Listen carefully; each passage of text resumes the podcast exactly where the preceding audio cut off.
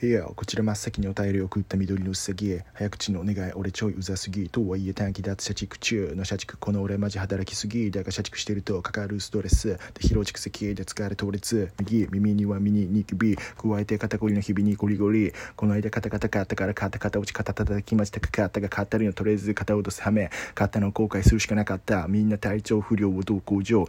デスクワークによる向上的予防の予防病気予防どうしよう。まずは鍼灸の先生予防。ヨガと要領両方したが痛みは再発開発した整体師施術師というよりは施術師しょうがねえからいつもの整骨院だが担当施術師手術中摩擦中切臭にて透明の待機中故に今日急遽高級針強行にも行けねえ。今日は会社の生贄このままじゃしかばねえ。だったら壁紙に願掛けするしかねえ。だがすでに壁紙の効果は不足。だからお願い2枚目を最速。これに代わる最速で良くなる対策。ちなみに運動は最悪。頼むシャチコパス最適解の検討をよろしく。